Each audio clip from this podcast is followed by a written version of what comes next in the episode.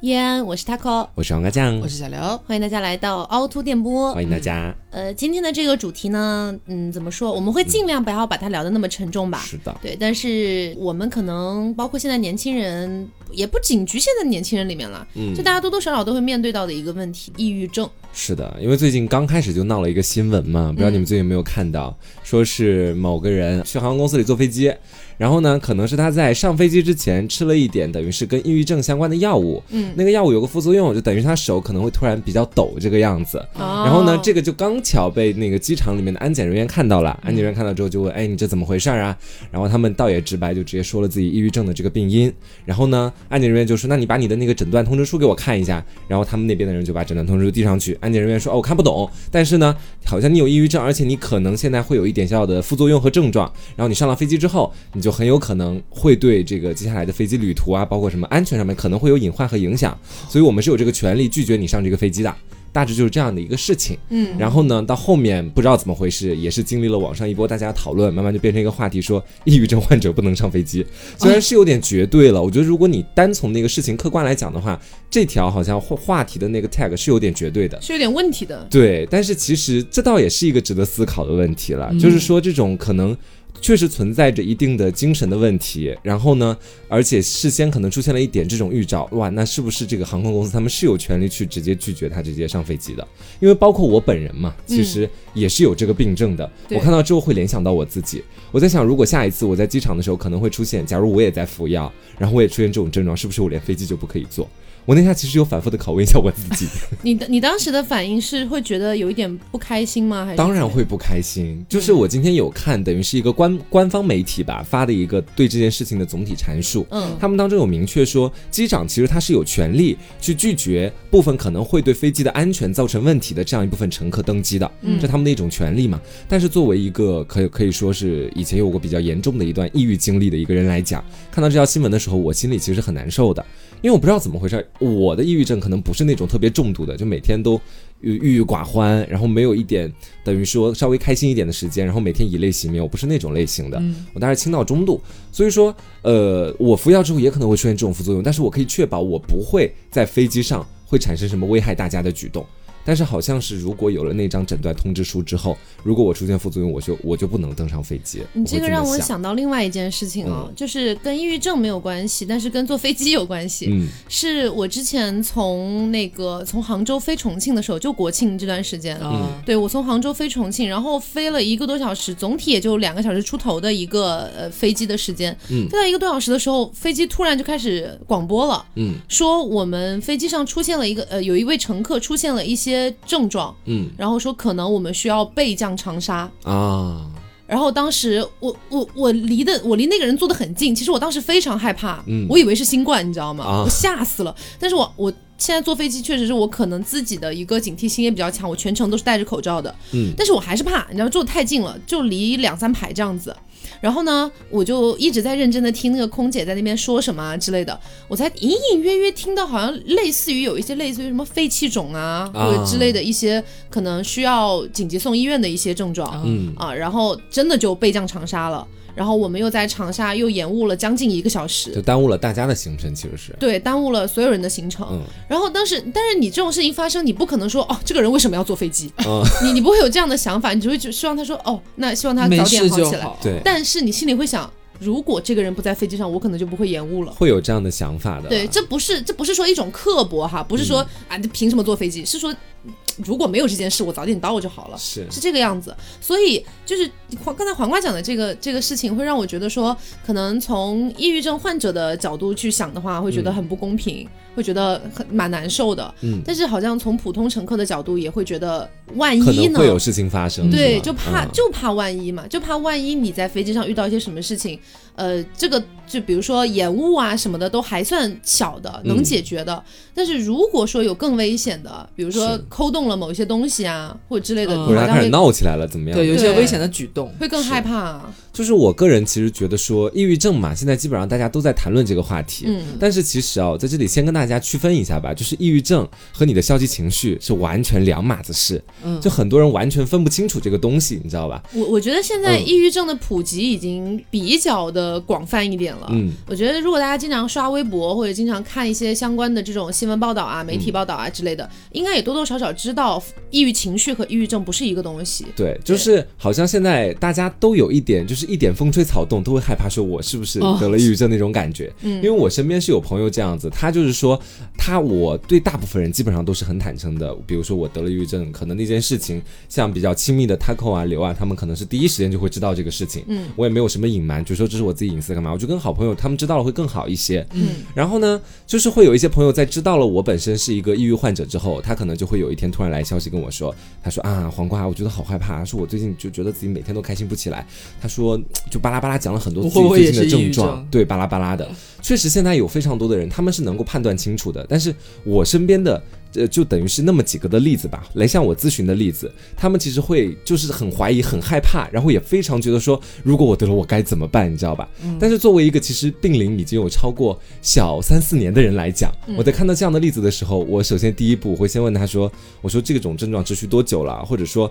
他的具体的。原因到底是在哪里？一般经过分析之后，大部分人好像都是因为某一个突发性的、刺激性的事件，让自己觉得说身心俱疲，然后产生消极情绪。我说你这个可以先观察了，倒也不用特别着急。就是我上一次有在 B 站上面看到一个视频，上面讲的是说，就诸如大家所想象的那种消极情绪，它可能是持续不断的，至少到一个月左右的时间，你才可以进行观察，说自己可能得了抑郁症这个样子。嗯。它不是那么轻易得的一种疾病，其实，对，嗯我其实记得我之前跟刘总，就是我们俩都因为各种各样的问题，然后有过也是相当长时间的一些很负面的情绪。嗯，当时我记得刘总曾经是有一天早上自己跑去医院了，是不是？对，那是怎么说呢？就那段时间，可能是我和 Taco 就是也有一些小的口角啊，或者之类的。我就我们也是去打打闹闹过来的，嗯对。然后呢，再加上工作压力呀、反正就是杂七杂八的一些情绪吧。就是我个人感觉，我好像已经持续蛮久的了。就是每天我会。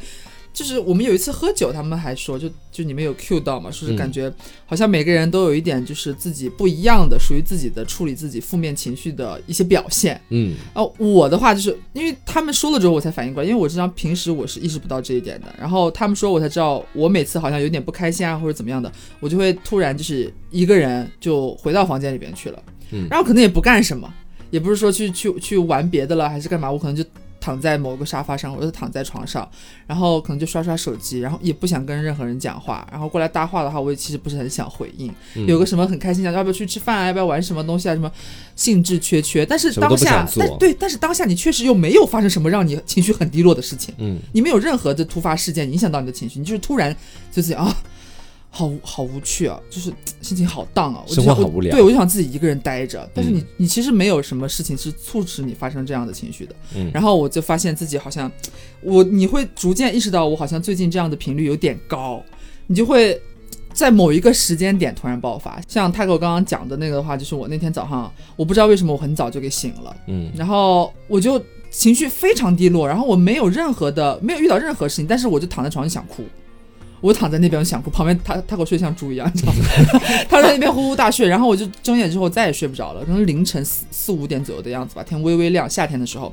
然后我就怎么也睡不着，然后就很想哭，然后我就在床上就哭了，我都不知道为什么就哭了，哭之后我觉得意识到我好像是不是情绪有点不太对劲，然后我鼓起了十二万分的勇气，然后我就也蛮果断的，也是决定了之后蛮果断，我起来刷牙洗脸，拿上东西，然后我就去医院了，然后挂了那个什么精神卫生科，啊，叫精神卫生嗯科，然后我就去了挂号，挂号之后呢，好多人在排。啊，好多人，然后它上面会就那个 LED 屏会显示嘛，什么什么之类的。你保守估计可能会有多少人在排啊？我保守估计，你想我是那天早上大概七点钟出发的，嗯，然后我排的那个号已经是二十几号了。啊，就他可能他分上下午嘛，可能上午就三十个号左右的，嗯就是我已经中后段了，就排的人很多。然后这边等等等等到九点多左右的样子，然后我进去，我进去之后，它就是一个很小的房间，然后有一个穿白大褂的男，稍微有点秃头的男性坐在 坐在我的对面，啊，然后呢，我就坐下，我坐下之后，他就问了我一句话，他说：“呃，怎么了？是觉得最近不开心吗？然后我哇就哭出来了，他就问了我这一句话，嗯然后我就是泪如雨下，就开始滂沱，你知道吗？嗯然后就很很难控制，就收不住了。他一问了一句话，你哭开之后你就收不住了。然后他说没关系，你慢慢讲，就是你最近遇到什么事情，你可以先跟我大概讲一下，有什么遇到很难过的事情让你很心情不好吗？怎么怎么样？然后我就跟他大概讲讲讲讲，然后就讲讲讲讲不下去了。嗯就是你到时候你你你那个情绪收不住，你就一直哭一直哭，就开始抽抽。然后说你你冷静一下，他要控制我情绪，你冷静一下。然后说反正是稍微问了我一些问题吧，就是说你最近有什么表现啊？然后就是你最近吃饭吃怎么样？都是几点睡啊？抽不抽烟？喝不喝酒？不啦不啦这些东西。然后就问我说你要不要考虑做一个那个测试，嗯就那个可能抑郁症的那个什么测试。然后我当下因为箭在弦上了嘛，已经我就说来都来了，那我就做一下吧。结果哎，可能也是命运作祟，就跟我。让我去另一个房间，说问一下还有没有今天可以做的那个名额。然后去之后，那个小护士跟我说，呃，今天没办法做了，你要约最近的话，只能是下周三再来。哦，然后就给我劝退了，嗯就是现实原因就做不了，那我只能回家了，打道回府。回家了之后，然后我就拿着那个单子，然后我在回家的那个路上，我坐了一个滴滴。然后我还差点是拼车，我为什么坐了拼车。然后我在回去路上，我突然又很难过，然后我就又哭了。嗯我戴着口罩，然后我就又哭了。然后我坐在后排，我就很不希望，因为我右边还坐着一个人，然后副驾驶还坐着一个人，我很怕我影响到别人的情绪，或者是我也很不希望别人觉得我很不对劲或者怎么样。很怕影响到自己的拼友。是拼友 你要考虑拼友的感受。然后我坐在那边就一直就是一直在憋气，然后就憋到最后你就有点打嗝，你知道吗？就哭嗝，就反而又憋得自己很难受。回来之后，他会就醒了嘛，问我说你去哪了？然后我说我去看医生了，或者怎么怎么样的。嗯然后他也有问我说那怎么你要下周要去吗？然后就这件事情我反复思考，我最后还是没有去。嗯就是他问我为什么，就他还问我说你为什么不去？嗯就你既然已经有点怀疑，就到这种程度了，然后我想了一下，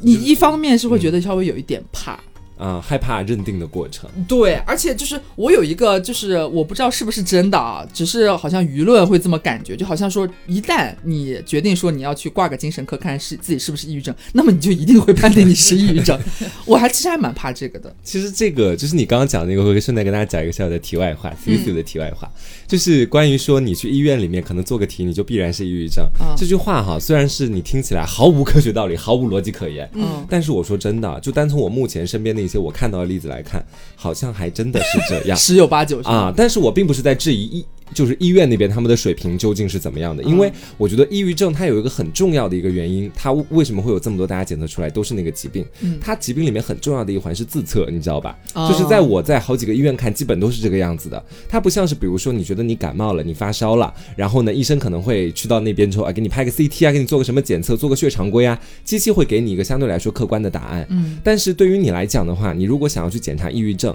你在医院里面，你可能是坐在电脑前去做一些题目，然后那些题目可能上面的呃是题目，下面的那些选项是让你觉得云里雾里摸不着头脑的，你知道吧？它分为几个题目啊，有几个选项真的挺看不懂，就是说呃是。可能是，偶尔是，还有更多的这种前面的那种词，啊你知道吧？绝不是，对，程度词，它有很多种程度词，然后你就你怎么能知道他到底是偶尔是、经常是还是什么什什么事？然后我就有时候觉得，比如说他问你，你会呃在生活当中你的那种，因为我以前是去看强迫症，他说你的这种强迫症的思想会经常困扰着你吗？或者说它的来的频率究竟是怎么样的？我说真的，我我不太清楚。就是因为我觉得他好像时不时来一下，时不时来一下，甚至是不太规律性的，你知道吧？嗯所以那一下我填那个问卷的时候，我说这个问卷是不是一定要对它能不能加上一个不不不太经常，对，不确定，它没有不确定这个选项，只有不同的程度副词，嗯所以有的时候从零到一百，对，而且它其实是计分制的，你知道吧？哦。你不知道它那个答案究竟哪一个你填了分高，哪个填了分少，你没有办法规避这个问题，你得多少分，你知道吧？对，所以有的时候你不确定的答案直接交上去，然后加上很多程度副词，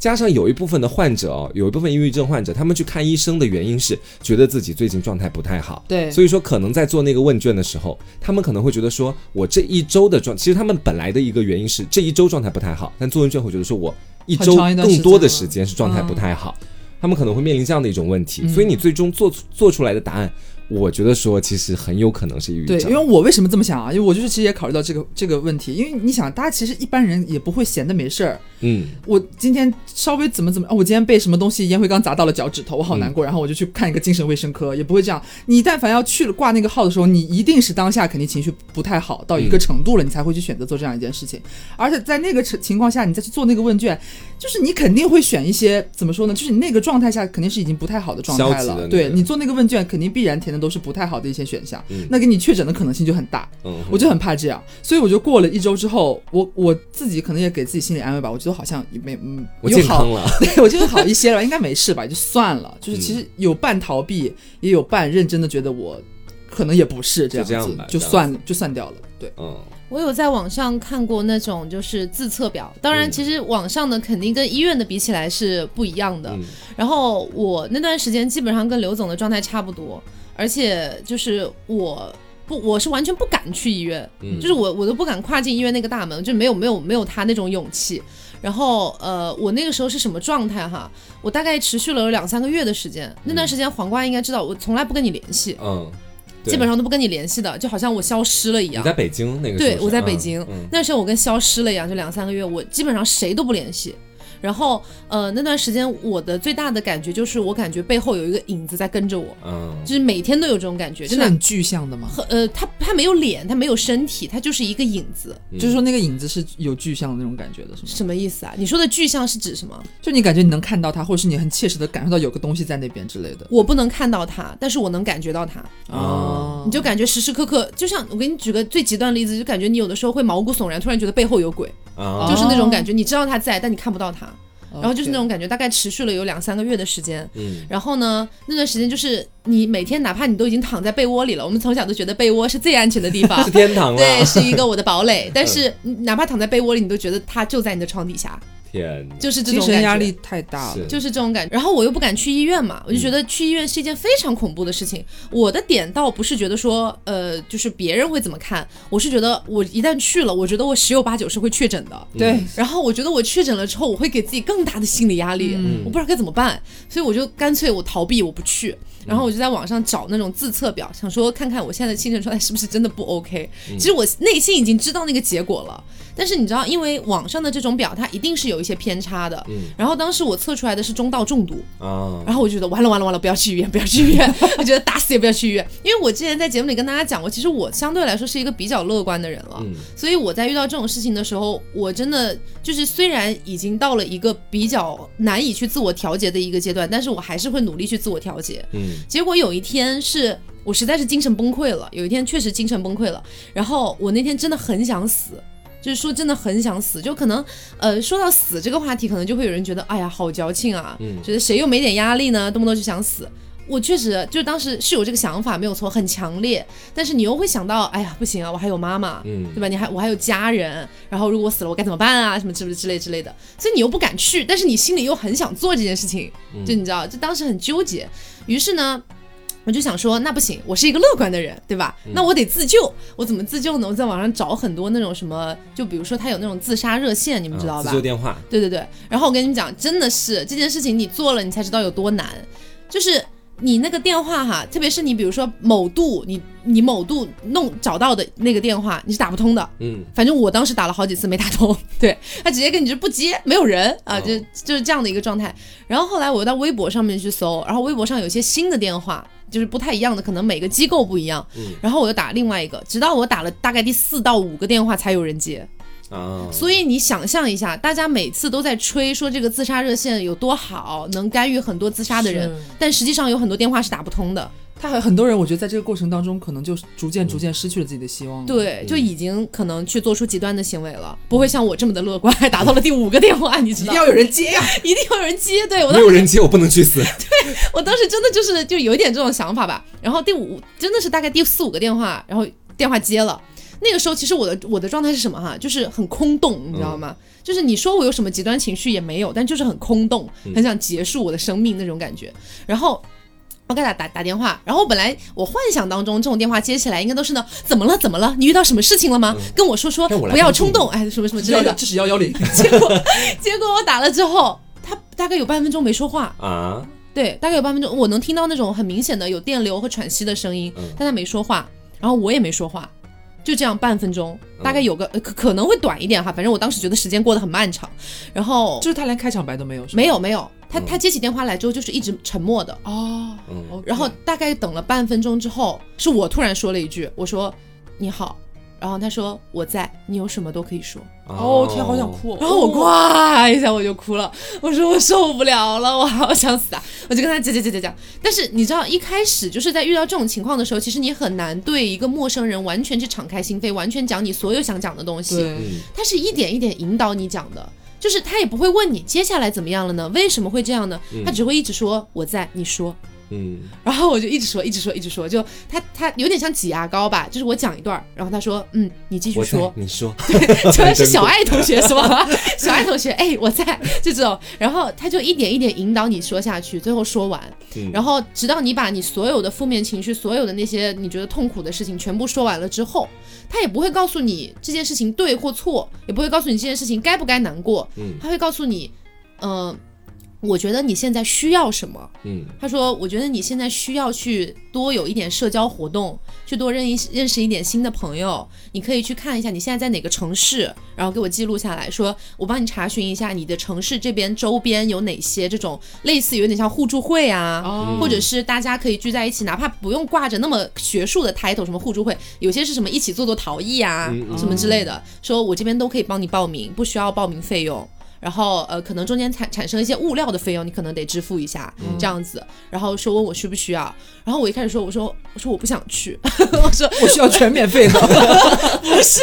不想花钱啦。不是费用的问题，是我觉得我还是有点害怕社交那个时候。然后你想，我当时连黄瓜都不想联系了。嗯然后他就说，呃，如果你不想的话，你可以先就是说自己再思考一下。我这边是建议你想，呃，就建议你去，然后建议你想必须建想建议你去，然后说我先帮你记录下来，嗯然后如果后续有活动的话，我打电话或者你不想打电话，我短信通知你可以吗？嗯然后我说那好吧，就给我保留了一个自我选择的权利吧。嗯虽然后来我还是没有去参加这些活动，但是有了他这通电话，我真的觉得一切都好起来了那种感觉。嗯，你等于是找到了一个倾诉对象，把你心里面想说的话都说了出来。对，其实我觉得说抑郁症的各种具象化的体现，每个人都不太一样。像 Taco 可能是背后的黑影，你知道吧？然后我有个朋友他是双向，就是说他其实也是感觉到自己是有被一只黑狗所追。他的对抑郁症的具象化体验是黑狗，你知道吧？哦但是呢，他一开始会觉得是自己是抑郁症，直到后来我跟他打电话的时候，他反复的去确定自己的病情，他发现是双向。那双向具体什么，跟大家讲一下哦。他的病因呢，我听他跟我描述是这个样子。他说这种类型的患者，他一般是在极度的开心和极度的悲伤这两者情绪之间来回转换，横跳，对，反复横跳，没有中间过渡。对，很少有中间过渡，哦只能这么讲。哦而且他们在极度开心之后，会比较容易陷入到极度悲伤。哦然后呢，乐极生悲。对，就会有这种可能会有这样这样的一种意思和感觉，哦而且这种双向他们的自杀率是非常之高的。对，哦我的妈耶，你知道我那一次去那个医院开药的时候，在我前面有一个小男孩，比我大概小个四五岁，然后。然后当时的那个小男孩就是在那边，等于是已经确诊了，因为下一个我已经进到那个诊室里面去了。嗯，然后呢，医生就跟他说：“他说，嗯，要不让你孩子自己去门口玩一会儿手机，我跟你单独沟通一下。”就等于是我进去的时候，他们还没诊断完，但是前面的护士已经把我放进来了，你知道吧？我旁边像个窃听者一样，你知道吗？然后我就在那很安静如鸡的坐着，但是小耳朵竖得很高，你知道？嗯他当时就跟那个医医生就等于是跟他妈妈，他妈妈跟他一起去的，跟他妈妈说，他说你孩子现在基本上判定是双向，我这边非常建议你去住院，就说如果啊你不住院的话呢，你们自己平常在家里面的时候一定要看紧这个孩子，就你知道其实双向他的自杀几率是非常之高的。哦可能要管制一下。对，就要跟他这么去讲。然后当时那个妈妈说啊，那这个怎么办？那我现在打电话给孩子他爸或者怎么样，巴拉巴拉的。嗯，然后医生就等于说说了一通安慰的话，然后到后面就到我了。我只是当时哦，你我说不清楚自己心里什么感觉。我说实话，因为那个弟弟其实他就比我小个大概，看起来看面相比我小三四岁的样子，应该就像是正在读高中，你知道吧？哦，然后呢，你会发现他跟平常普通的其他年龄段的孩子有明显的不一样，就是其他的孩子可能去看病的时候在玩手机，就是普通的玩手机嘛。他给我的感觉就是整个人旁边有一种气场，就是那种气场是生人勿近，甚至是熟人勿近的那种感觉，就感觉他的四周隔了一堵墙。你没有办法跟他进行直接的交流。因为我个人觉得，我对于每个人的气场是一个较为敏感的人，嗯就那那种类型的，可以说这种类型的人，我一般在生活当中如果碰到的话，我是不敢去主动靠近他的，他的气场就告诉了你一切，基本上。而且他对他妈妈其实交流也很少，他妈妈问他什么话，他也不太回答，就是在玩手机、看视频这种类型的感觉。所以我当时就觉得说，哇，这现现在小孩确实是，如果有一个心理疾病，其实挺可怜的。嗯，而且就是在现在这样的一个社会，其实呃不用我们说，大家也知道，就是抑郁症啊，包括一些精神疾病的一些讨论已经越来越多了嘛。嗯，呃，但是伴随着这样的一些讨论当中，也出现了一些不太好的一些风向哈。是的，这不太好的风向可能就是属于，比如有一个人说我我我有抑郁症，嗯，然后可能就有些人他不是那种说，嗯，他他不他不是那种老一辈人的思想说，哎呀你一个小孩怎么会有抑郁症？嗯他反而是那种你好矫情啊，对你有抑郁症，就就是是这种感觉。我始终我一直是这么觉得，因为其早几年的时候，其实关于抑郁症的一些新闻还没有那么火，但是当时爆出来的时候哈，大家可能在评论里面还会。安慰多于去冷嘲热讽这样子，嗯但是好像确实近几年这种抑郁症的新闻开始出现的比较多之后，嗯评论区的风向其实你能观察到是有所转变的。是，尤其是很多明星现在也有越来越多的事件，然后说自己有抑郁症或怎么怎么样。下面那评论你没眼看，真的。对，就是我个人，包括前面某明星啊，他表演了抑郁症患者的样子，嗯不知道你们有没有看过那个视频？没有哎，就是那位明星，说实话，就是他本人，我在他拍那个视频之前，我对他还是蛮有好感的。但是他是拍完那个视频之后，为什么要拍那个视频啊？算是我做了一个公益，你知道哦吧？哦哦，啊，算是做了个公益，就是让大家关爱抑郁症患者。嗯，但是呢，他拍的那个视频，就是你能看出他整个表演是太浮于表面，真正的抑郁症患者绝对不是这个样子的，他表演的是什么样子啊？就是一个来回的变换表情，甚至有点疯狂的那种感觉。哦，但是你知道，其实大部分的抑郁症患者不是极度的精神病患者，大部分的确诊抑郁症患者，其实在生活当中是没有那么极端的，嗯或者说没有那么极端情绪的一种喷发和展现。没有那么异于常人。对，嗯然后呢，他那个视频本身他就是有有一个流量的明星嘛，算是一个一二线的小花了，算是，嗯所以带来了基本上很多人的讨论。我本人哦，就是一直比较害怕抑郁症这个话题被大家当做公众讨论的一个主要议题，嗯就是因为我会觉得说。呃，你们去共同讨论这个话题，好像大家讨论的也基本上都不是真正跟这个等于说目前的很多抑郁症患者困境相关的，你知道吧？大家可能需要的是更好、更专业的医疗机构，包括是学校里面可能这个心理辅导室的一些建设。嗯这样的话，我觉得会更好一些。但是大家所有的热点都关注在他真的想死吗？他真的会死吗？诸如此类的问题，哦抑郁症就代表着会死吗？诸如此类的，你知道吧？这种讨论的越来越多，你就会发现大家都没有讨论在点子上，嗯，这样的一种感觉。他只是关心他最后会不会自杀而已。对他只，我觉得他只是为这个病症提供了很多很多的关注度，但是并没有给到这个病症可以说把它往一个比较好的方向去推动的作用力。其实他现在是没有的。嗯而且其实说到这个，其实我就是我刚刚讲的我那个故事，其实有一个点是我，其实我刚刚没有讲，嗯就是也是有点促成我最后没有决定再去翻回去去约个时间去做那个题的一个原因，嗯就是那个大夫。就进去之后，他我不是说他是一个稍微有点秃顶的，就是呃，可能三十岁出头左右的男性吧。嗯然后呢，长相呢，就是看起来其实也蛮慈眉善目的。嗯然后你一进去之后，因为那个房间也不大嘛，他坐在那边就一副那种岁月静好的样子，你就会一开始就给了我一种表象的错觉，嗯你会觉得说这个空间是安全的。我踏进这个空间之后，我蛮安全的，我好像可以尝试和他去沟通一下这样子，因为我之前也没有这样的经历。嗯虽然我很早之前就知道说黄瓜有抑郁症这个问题，但是我嗯其实也没有很频繁去和他讨论他的病症这些东西。嗯而且我本人对之也其实也没有知道很多嗯，然后我就他就不是先把我搞哭了嘛，先问先问了我一个问题，说你怎么了？最近是有什么难过的事情吗？我哇就哭了嘛嗯，然后他就开始也是引导我，要我讲出我就是最近情绪点非常不好的一个原因是什么，遇到什么事件嗯，然后他就问我说，呃，先问我说你抽烟喝酒吗？我说蛮少的，但是有嗯，然后说你平常都什么时候睡？我说其实蛮晚睡的，然后说呃你现在居住是怎么是跟家人住在一起吗？我说哦不是和那个。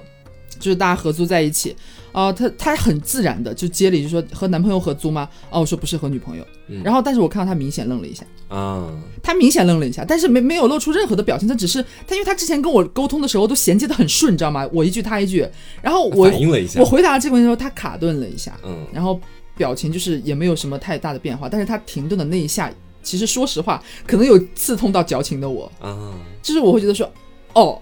嗯然后我，你懂我意思吗？就是我很难用语言形容，但是那一瞬你希望他回，答你说你也是 LGBT 大家庭的成员吗？那倒是没有，就是可能就是我的设想里边会觉得说，因为本身现在同志群体很多了已经，嗯且同志群体本身也是可能抑郁症比较高发的一个群体了。嗯，我会觉得说，而且我去的那个医院是一个蛮棒的医院，哎，他可能会，他可能想不到的是，你一开始就就会这么坦诚，可能是因为有一部分患者可能一开始是羞于提起自己的性取向，他都已经问到你是不是和男朋友住了，我说啊不是和男朋友一起住，然后等个十秒就说是和女朋友一起住，我给他一个缓冲的时间是吗？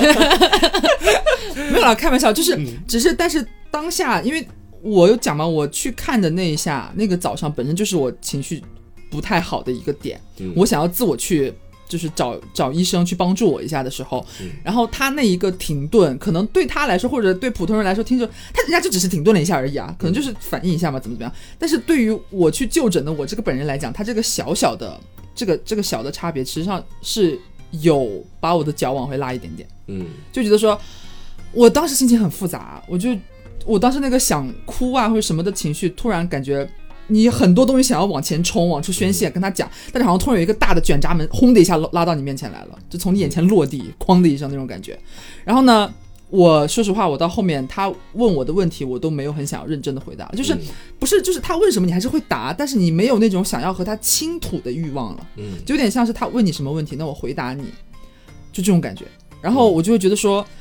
我不知道这是我也不想因为这一个小小的停顿来质疑他的专不专业程度哈，只是我刚刚讲说，在我的设想里边，可能呃这样大一个医院，或者说这么多人挂号的一个诊室，他的诊室也不小，就是好几个好几个房间，嗯我就感觉应该是医生应该是见过大世面的吧，就是我就可能也是因为我不太了解，就就是反反应能力还不如史迪仔，是这个意思。对这种感觉，我就觉得说应该这这我的可能我要求有点高或怎么样的，我也嗯欢迎大家来讨论啊，就是说。就是一个心理医生，比方说在遇到 LGBT 群体来接受这个诊疗的时候，这个反应，嗯就他这个很明显的停顿的反应，我个人觉得是确实会稍微有点刺伤影到响到你了。影影响到当时很敏感的我。是，嗯其实，在心理界里面哈，我我我也不敢说心理界这么高的 title，啊我只是讲，我真的我今天所有的分享，因为大家知道我不是学心理学专业的，我可能只只是一个资深病友，对我只是一个资深病友，同时我觉得自己也会比较爱看跟心理学相关的东西，算是有点久病成医的感觉。嗯就是基本上在里面该怎么体验的治疗方式，除了那些电击比较一些过过量的那种感觉的，我没有体验过。嗯但是基本上你像是看医生或者心理咨询师，基本我都有体验过。像你刚刚说的那一种，可能你有遇到过吗？呃遇到过什么？就是可能你突然聊到了你的性向，然后他哦，没有，我我在进行那种医院里面的，比如说门诊室的面诊的时候，他一般不会问我这个问题，但是在心理一眼看透热，这个妆都有三，那个粉底都有三毫米厚。就是我在心理咨询室里碰到的，基本上很多的心理咨询师，我一开始是有去约一个在外面的心理咨询师，但是太贵了，对当时的作为学生的我来讲，真的是负担不起，你知道吧？它价格大概怎么样？现在基本上，如果你想要去，比如说在杭州这边吧，好吧，嗯杭州这边，如果你想要去约杭州精神，等于是类似于精神医院那边七院那边的一个号的话，专家的面诊心理咨询是八百块钱一个小时，外面的基本的价格都维持在四百到六百，而且是医院的价格。对，医院的价格是八百。嗯，如果你在外面是找一些很厉害的心理咨询师做单独的一个小时的面诊的话，可能会是一千到两千块。我当时在那个就是一个心理咨询的 APP 上，就你可以在网上去约那个心理咨询师，最低的价格至少也是三四百块钱一个小时。那你说的这个是心理咨询嘛？心理咨询那如果我们只是去医院想要面诊呢？哦，那只是挂个号就好了。啊对，他挂个号。他他也会了解一下你的情况，会基本的了解一下，就比如是说你在对生活当中有什么情况啊什么的，对但是我始终是觉得是这样的，在我个人的浅显的理解里面，嗯我会觉得说，大部分抑大部分的抑郁症患者去做那种类似于门诊类型的检测的时候，第一我前面讲了都是自测题，对。第二个是说医生问你的问题其实不算是特别的具体，嗯。他只不过是在问你一些比较基本的问题，然后这几番下来之后，他给你一个确诊的定论，在之后你可能就需要去吃药，然后我会觉得说这个整体的诊断过程。对于我来说，我个人会觉得说不是那么的严格或者说严谨的，嗯。嗯，这是我个我个人的也算是一个疑惑吧，也欢迎大家来讨论，嗯。或者说他是有什么原因还是怎么样的。我觉得那种类型的医院门诊类型的医生，他们好像会更擅长于去看那种相对来说比较极端一点的心理疾病，就可能会是那种表象非常明显。强迫症之类的，呃狂躁症嘛之类呃，的。狂狂躁症我也不了解，但强迫症我本身就是强迫症患者，也不会特别的明显。像是那个双向的孩子，你知道吧？啊看到之后那就是非常感觉明明显，可能是觉得心理里面可能会稍微有一丢丢问题的小孩儿，我觉得他们可能会是直接能够做到对症下药。然后，但是像我们这种好像是不是有吧？是不是又没有？那种按起来呢，就是是不是屁事又没有？是不是难过起来又很想死的这种人？你知道去那边你你感你感觉自己没有办法得救。那相反是到后面我更信赖去心理的一些咨询机构里面去做，就是他们可能在你跟你做一些交谈或者交流的时候，他们会让我真的心里面放松放下许多，至少能让我接下来一两个星期跟他们聊完一次一两个星期之后，我的心理的压力会减轻特别多。嗯但是到如果你去医院里面，比如说我去医院，我去芜湖那边的医院看了，去杭州这边的医院也看了。其实到后来无非就是吃药嘛，每天两颗，每天三颗，诸如此类的吃。吃了之后，我觉得你唯一的安慰作用就是来来源于你吃了那个药。我每次如果当我比如说我吃了药之后，我出现了强迫症状，我就会说它很快就会消失，因为我吃了药今天。哦然后呢，有的时候确实是会消失，你会觉得说哇，药真的太有用了。但有的时候它不消失的，你就会觉得说哇，怎么还是这么难受？今天吃药，它已经在我体内分解了呀，计算时间，甚至百度查药到体内要多久才可以分解发挥作用，你知道吧？嗯但是它它有时候就就是没有用的。然后这时候我以前跟你们讲过，我有一段时间私自加药的事情，因为这个其实算是被医生就拿到医生那边肯定是要被痛骂一顿的。嗯，因为心理的这边的很多药物，基本上就是说你不能随便的停药和调整药量，因为你极有可能出现耐药性。就说你极有可能这个药，如果你随便停药、随便加药，到后面就没用了。嗯，然后呢，如果医生下次给你开别的药，你再用同样的方式，到后来你会发现自己没药可吃了，你知道吧？哦就这种感觉。嗯就是说，所以是这种事情，如果各位在现在，比如说跟我差不多，对医生也不太了解，但你也好像是在吃药，请你千万不要步我的后尘，就是你不要随便的停药和断药，遵医嘱。不管怎么样都去遵医嘱，而且不要去那种小诊所里面看心理疾病，你去看心理医生一定得是去三甲医院的，我跟你说，嗯，因为三甲医院，我个人觉得现在很多三甲医院，包括杭州这种大城市的三甲医院，有时候看心理，我个人会觉得看的一般。啊，你去小你去小诊室看，那是更不行了，我说实话，嗯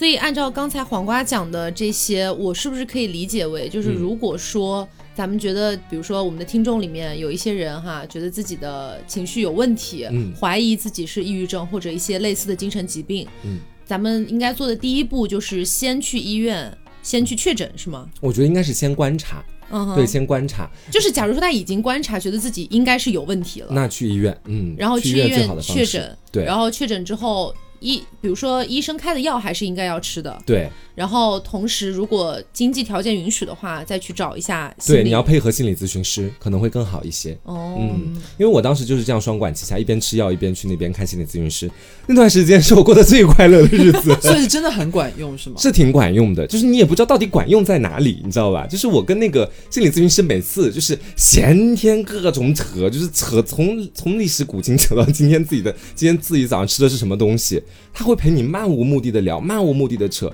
但是他们有有几个厉害的地方，因为我作为等于说也是跟语言相关的从业者嘛，嗯我其实是很知道聊天的时候自己该说什么或者怎么把话题拓下去的。嗯但是就是他们有的时候，比如说在你说完一件事情之后，正常我们作为这种等于说语言类型从业者，我们会想说他可能会怎么样安慰我，对吧？嗯那我可能要怎么接下去？我脑子里现在已经有这种就是直接应答反应了，我会猜想他下一步要答什么，然后我要怎么把话接下去。他有时候给我的角度真的非常的清清晰奇，就这种你知道吧？他真的都很能解题，你知道吧？我感觉我在他面前就是一道方程式，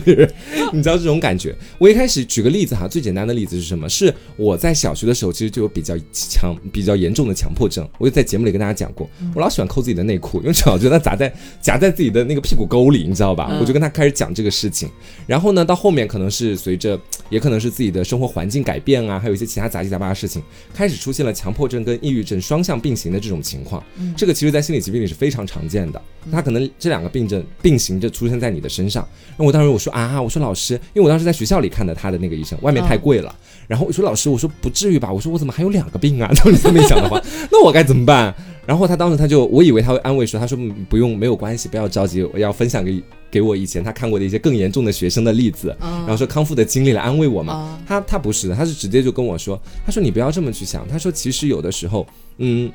你会发现，当你觉得非常难过或者抑郁的时候，你是不是做完了一些强迫性的动作？就比如是说，我的强迫症是一个东西我要做三次，比如说我今天我摸了这个桌子，按我强迫症的调性来说，我必须要反复摸三次，我心里才会舒服，嗯不然我就会无比焦虑和抑郁。他说，其实强迫症是为了保护你才存在的。他说，当你觉得自己的心理承受到了一定的程度，你真的没有办法再撑下去的时候，你好像通过那种强迫行为，能够有效的缓解你当时的那种焦虑和你的抑郁情绪。他确实是给了你一个想不到的答案。对，因为就是他他说你做完那种强迫动作之后，你自己心里会舒服很多，那这反而就是你身体自己在向外就是释放压力的过程。啊他这么跟我讲的，我他说哦，以为是害我的，没想到他是救我的，你知道吧？我心里虽然说他这个跟我讲的，我不确定是不是安慰我，还是真的有什么依据哦。但是我当下听完之后，确实是觉得说，我确实好像是可以换着一个角度去看待和思考我的病症的。嗯，我当时是他给了我这样的一个等于说启蒙吧。然后到之后每一次基本上聊的都是谈天扯地的。我跟他讲那段时间刚好是我跟我等于是很很爱的，但是他不爱我的一个男人，就是我在节目里跟大家讲过的，两个人在床上待了一晚上，到第二天早上他对我没有感觉，我我提前离场的那位。嗯然后我当时也把这个这个事情跟他讲了，就每天还会跟他说，呃，今天去 gay bar 啊，因为当时当时确实有一天晚上他去 gay bar 玩，三三到杭州来，我就跟他这么去讲。然后他基本上也是非常开放的类型，他说我理解我知道，然后他说，嗯、就基本上会跟他聊很多这种相关的事情吧，他也没有说你去给吧一定要去哦，不会不会说这种支持的话，但他只是一直作为聆听者，同时给我不同的角度。这样的疗程大概持续了小一个学期的时候，真的是一整个学期每天坚持去干、去看、去干。去看，你就会觉得自己的心态会发生一定的转变。我原本会以为心理咨询是那种你去了一次之后，你整个人觉得恍如新生，出来之后说哇，我没有抑郁症了，我什么都没有了，现在满满的正能量。对，不会这样的。心理咨询绝对不是这个样子的。所以你那时候是每天都去啊？呃，也不是每天，一周去一次。哦嗯，一周去一次，因为你每天是要跟他分享你最近的生活的，你一天去一次，你的生活分享完了呀，真的无话可聊了呀，哦，懂了懂了懂。对吧？你知道吧？我从来没有做过就是标准的心理咨询，就是聊很长时间的那种。嗯我一开始以我就是完全门外汉的角度，我会理解为就是你会幻想那个场景，就是我去做心理咨询，他到底要跟我怎么咨询，啊我就会以为就是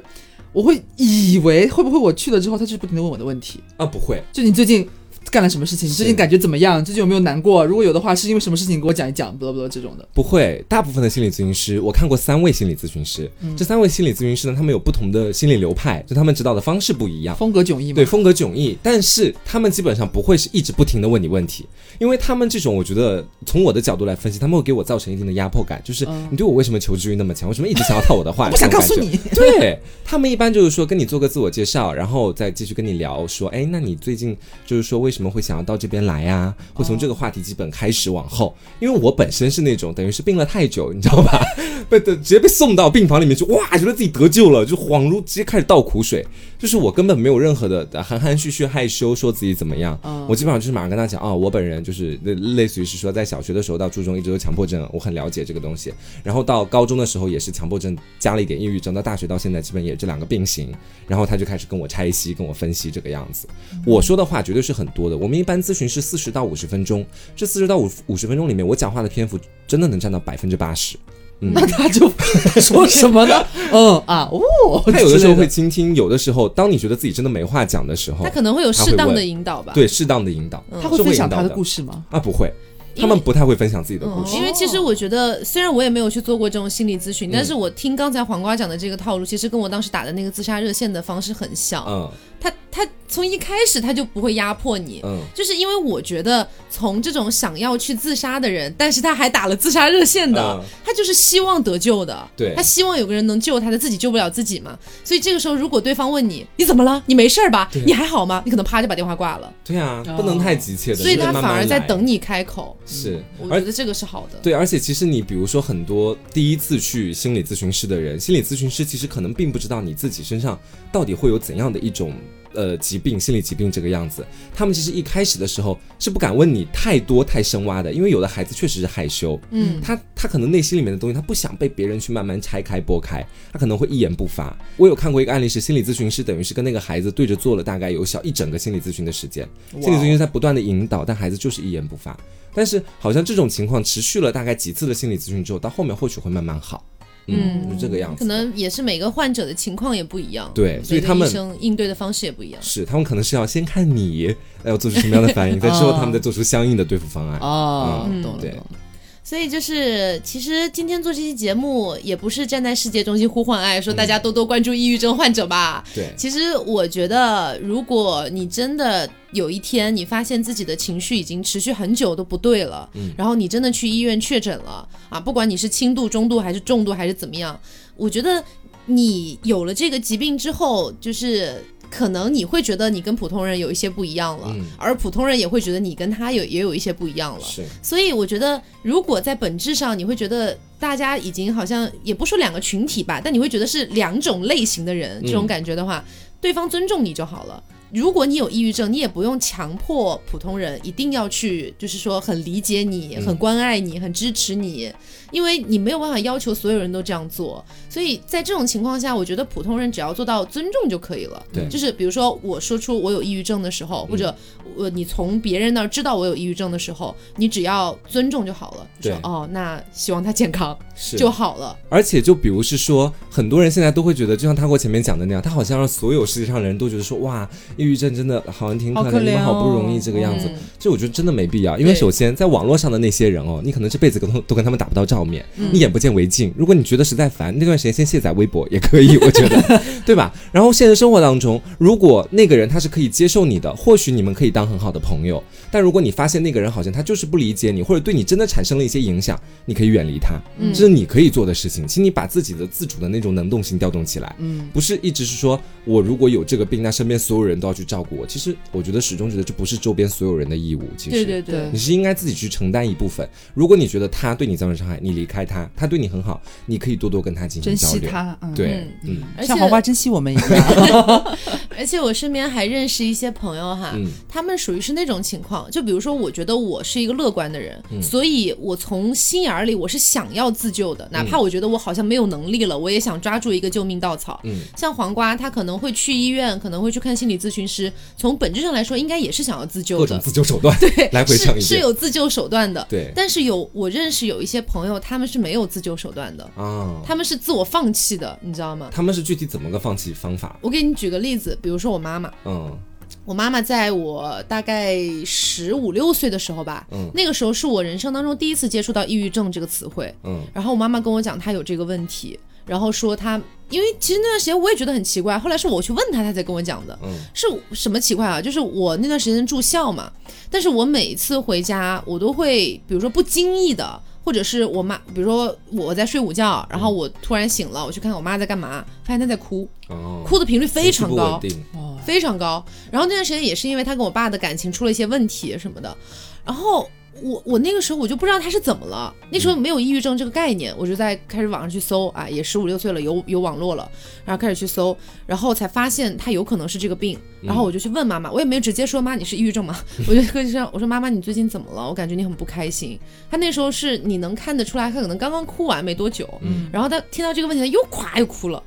然后就就说就说妈妈最近真的觉得好难过，妈妈觉得活不下去了。嗯然后我就问他，因为那个时候我年纪也不大，但是我是觉得我需要帮我妈妈承担一些的，嗯。我就开始问他你怎么了，然后他就跟我讲讲讲讲发生了什么这事情，然后说哎呀有些事情你又不懂，然后就一直在哭一直在哭，然后后来我才说那你那我们要不要去医院看一下？嗯。要不要去医院？妈妈说她已经去过了。啊，然后说说已经是有这个问题了，然后说当但当时最致命的一点是我爸并不理解他，啊，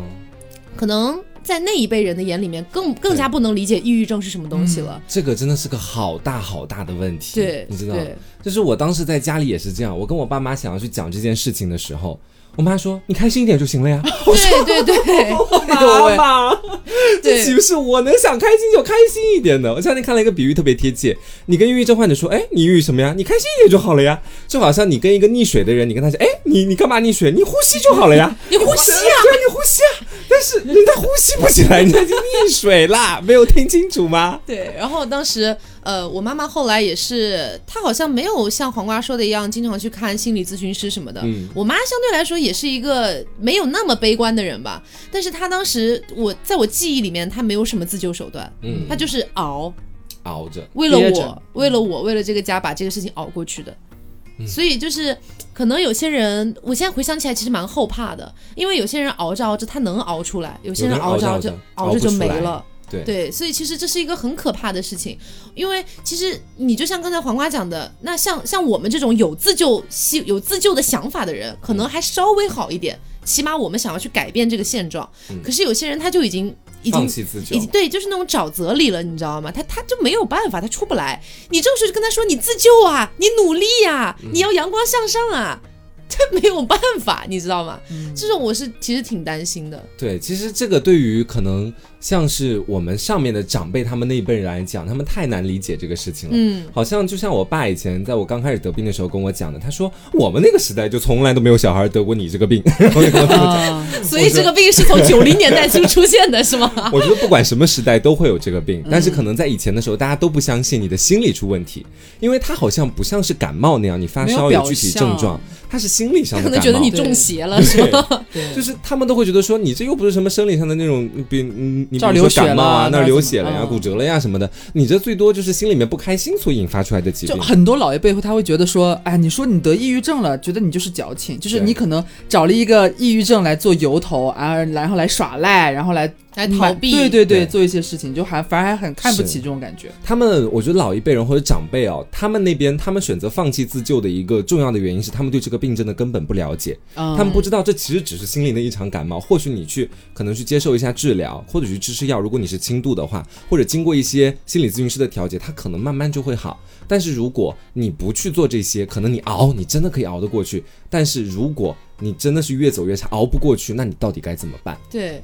所以就像像我妈妈这种情况，她自己经历过，所以她嗯知道那是一种什么样的感觉。直到后来我，我虽然没有去确诊，但是其实我觉得十有八九应该是，嗯因为已经持续了两三个月的时间了。然后呃，那段时间后来我自己走出来了嘛，我觉得我很强，我自己走出来了。然后呃，后来大概过了一年多的时间，有一次跟我妈闲聊的时候，我跟她讲了这件事儿。嗯我说我其实之前我怀疑我那时候有抑郁症。应该是，然后我妈其实当时蛮难过的，嗯说你为什么不告诉我？说告诉我的话，妈妈可以陪你一起度过可。以理解的。，对，所以就是可能，哎，就是怎么说呢？我妈妈的那当时的那个情况是一种不幸，嗯可是也因为她的不幸，嗯所以就是他后来现在够能对你更理解我。多的理解。对对对对对对，是这样的。我是觉得，就好像现在可能有部分听众朋友，你们就像我们前面所说的那样，你接下来或许听完这期节目，你会有一些勇气，想要去看医生，或者说怎么样，嗯因为可能是我，我我一直觉得是我可能得病时间太长，所以我对于我自己身上的这些心理疾病。我丝毫不惧怕去确诊它，嗯。但是好像你们俩今天分享的经历是，你们很害怕去面对那个结果。对，有因为就像分析过原因是为什么对，就是我我我现在就想说这个，就是因为好，可你说。能，之所以我觉得这期节目还是有必要的，就是嗯。可能会打消一些听众，像比方说我和 Taco 之前嗯。想要去看医生却不敢的那些顾虑，就是为什么他不敢呢？他首先是觉得他怕会不会我去了就是，嗯然后再一个他会怕说我不确定说，假如说我确诊了，给我贴了个标签了，我有抑郁症了，从今天开始我是一个有抑郁症的人类了。嗯接下来如果我想要去治疗的话，我到底会面临什么？对我要对对对对我要吃什么药？我是要吃很多的药吗？这些药会给我带来很多副作用吗？我会变得严重吗？还是会有好转？心理咨询师给我去咨询，包括我刚刚问你的问题，可能就是他们也会疑惑的。啊，我我去了之后，他是会问我很多问题嗯吗？我到底会面临一个怎样的环境，一个怎样的沟通环境？他就会害怕种种种种乱七八糟的东西，最后就会导致说，最一开始呢，我索性就不要去好了。其实你们有时候想的有点多，就是嗯我、我当时我如果去，我觉得到最后我给自己贴的标签是有抑郁症的当红男主播，你知道吗？就是就是两个，但这就是未知的恐惧嘛，再加上本来我们现在现在这个时代。本身这个抑郁症的，不管是话题啊，还是说得病的这个人群，其实就病发率很高了，很多人在面临这样的问题。是但是又真正了解这些乱七八糟这些杂周边的杂七杂八事的人，其实没有很多人站出来讲这个东西。对其实我不了解。我真的是非常理解。我当时第一次去看心理医生的契机是那一天我去教我当时呃赚的兼职嘛，就等于是去教孩子播音主持。嗯，在路上我莫名其妙的开始刷起了就是烧炭的淘宝上面想买个炭炉子回来。啊，然后我我去淘宝上搜索过那个氢化物，对，然后我有毒吧你们两个？真的真的真的，但是你知道淘宝上不可能卖这种东西对，但是我又去搜什么东西能提炼氢化物，然后就搜到了一些相关的化什么化学的一些原料自。杀热线然后咨询说这个东西能买多少，然后能不能提纯什么什么的，人家就问我你要干嘛？他就是很化学，我就是很本土化，就是烧炭。哎呀，我当时看炭炉子，就看那个炭炉子上面淘宝上的价格，我到现在还记得八十九块九毛九 一个。天，我当时看着我就愣着，一边走一边看一边愣。我说我真该去医院看看了。我当时心里想着，马上把，然后我那天就把那个马上把那个 A P P 关掉，卸载了淘宝，对对对对对。让自己再也不要去看这些东西。我当时也是在淘宝上咨询完了之后，对方本来一开始回应我说可以买多少，嗯然后发现我问的越来越奇怪，他就不回复我了。嗯然后当时我就觉得完了，我要去打自杀热线了。对，就是这样子，会有一个契机。总有个契机会让你觉得说，我确实是该看看医生了。然后你可能到医院里面去，你会有各种各样的担心。我其实现在可以再跟大家总结一下哈，就是假如你去门诊那边，我首先跟你说门会呃那个人会特别的多，所以 那个门确实也会特别的多了，也没错。人会特别的多，所以你建议你，如果你在大城市看，我也建议你直接到你们当地可以说较大的城市去看，然后早一点，权威一点，对你一定要早上早早一点在网上去把号挂好，嗯要不然的话你可能去了之后就扑了个空，因为现在这种心理门诊非常的热门，嗯，去了之后呢，医生可能会跟你聊一些简单的问题，如果你是去看门诊的话，他可能会去让你做一套试题，然后做一个那个脑脑电波的测试，我记得不太清楚，反正是把一大堆电线挂在你的脑袋上面，然后去等于是检查脑电波什么的吧，然后还有其他的一些他们一些就是检测抑郁症要用到的一些程序，嗯。可能都会给你做一遍，做一遍了之后呢，你就可以去听听医生的分析结果。记住，你不是去了之后，医生一定会让你吃药。如果你是轻度或者中度的强迫症或者抑郁症，我本人的经历哈，医生会给你一个选择的权利的，他会问你说哦你要不要吃药。哦假设你是轻度的话，其实，在医生那边看来，他不是会强制你吃药的，你有拒绝的权利。嗯但是如果你是非常重度的一些心理疾病，医生可能会就建议你住院这样子，但是不建议你吃药，对，他建议你直接到住院里面去解决问题。哦但是请记住，你时刻都有保留着自己的那个选择要不要继续往下一步的权利，哦所以你不要害怕，嗯好吧？然后你去了之后，我觉得你也不会害怕了，因为整体的检查过程相对来说还是比较轻松的。对检查完了之后，医生会跟你聊聊，就是说你目前的病情大概到底是一个什么样子，他会给你几个可以说可以参考的治疗方案，嗯然后你可以在其中做选择，也可以选择说我想回家思考一下，没有关系的。很多人应该都会这么选吧？对，然后呃，我个人还是建议说，像 Taco 或者刘总那样，可能中途突然逃避一次的这种行为，不要出现第二次吗？对，不要出现第二次。就是如果你第一次逃避出来了，他们俩是到后来都好了，那 OK，你可你大可以就不必再去看。但是如果你后面第二次开始有规律性的出现了，你请你坚持一下好吗？请你坚持一下。好，我下次会注意的。你也，我希望你 不要有下次。那希望如果你真的还有第二次规律性的行为出现，请你坚持去医院里面继续往后面去看，你至少要探知清楚自己的病情到了哪一步，然后在之后才能接受相应的一些治疗是有道理。的，嗯，对，嗯，然后呃，最后总结一下嘛，嗯也咱们非常感谢黄瓜老师啊，刚才没是一个事没事，分享。个人经验分享。对，是真的很希望，如果有出现一些比较严重的一些情绪上的波动，嗯然后你又觉得已经持续了相当长一段时间了，你觉得真的该去看看医生了，那你就去，嗯好吗？你就去，千万不要像我跟刘总一样，就是当个缩头乌龟就不敢去这就样就。给自己一次逃避的机会吧，真的第二次真的要坚持了。嗯，然后还有就是刚才我有提到的那个自杀热线，其实我不确实不太建议你们在某度里面搜出来的那个去拨打，就是呃，当然没有希望没有人拨打这个电话。我说如果呃如果就是呃你们比如说未来呃有有可能 假设哎假设如果哎，假设，但是咱们不希望有这个如果。哎呀，假假设要去拨打这个电话，不希望去拨打某度上那个电话，反正我亲身试验，我是打不通的。嗯，我是打不通的。然后呃，可以在微博上搜相关的电话，有非常多，然后你可以选择一些去拨打。嗯呃，一般来讲还是能打通的，就是其中你要挑选一下这样子。嗯有一些打过去是空号，你也没有办法啊。嗯然后呃，实在不行也可以拨打我们的微信。对对对对。对，其实说到这个，确实是因为之前还出了一档事儿，就是之前我们有一个河南的听众，嗯然后呃他在朋友圈发说自己要结束自己生命这件事情。嗯当时我没有在小号，我没有在工作的号上面，我没有看到这条朋友圈，是那个小可爱来找我，嗯他跟我讲说怎么办怎么办，他跟我完蛋了。然后我去看，我人懵了，我真的人懵了。报警吧。当时就立刻报警啊，就直接我一开始还不知道怎么打河南那边的幺幺零，你知道吗？嗯我打的杭州的，然后杭州说你这个我这也管不了啊，嗯说你你去打那个河南那边的，然后我再打过去。然后呃，虽然最后也是，其实警察去的时候他人已经没事儿了，嗯就是他爸妈及时发现把他送过去了。但后来我有跟他讲，我有跟他打电话，打很久的电话，就是虽然我不是心理咨询师什么的吧，但是我觉得可能你喜欢听我的节目，然后倾听一下。对你觉得可能我能帮到你，我哪怕能救到你一点点，我觉得也是好的。对，就是我我觉得说大家如果有什么需要的话，你可以随时来问我们一句啊，就觉得说，哎，你现在有时间可以跟我打个电话吗？我有点事情就关于这些方面的想要跟你分享。我觉得我们当中任何一个都会嗯，很都会很想来接通你的这这一通电话。但是你不要屁事没有给我乱拨视频电话哦。对，太 吓人了你。对啊，互相尊重一下啊，谢谢。哦，我还有一个点我要说一下，就是先前有一部分的听众，可能你们在我这边的好友申请已经过期了，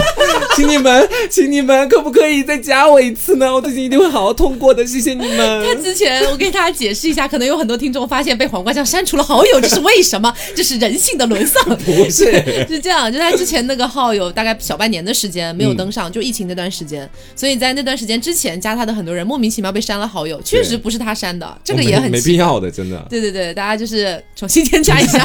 因为太多了，我没有办法一个一个把你们加回。虽然我很想这么做，但是麻烦你们动动手指加加我，可以吗？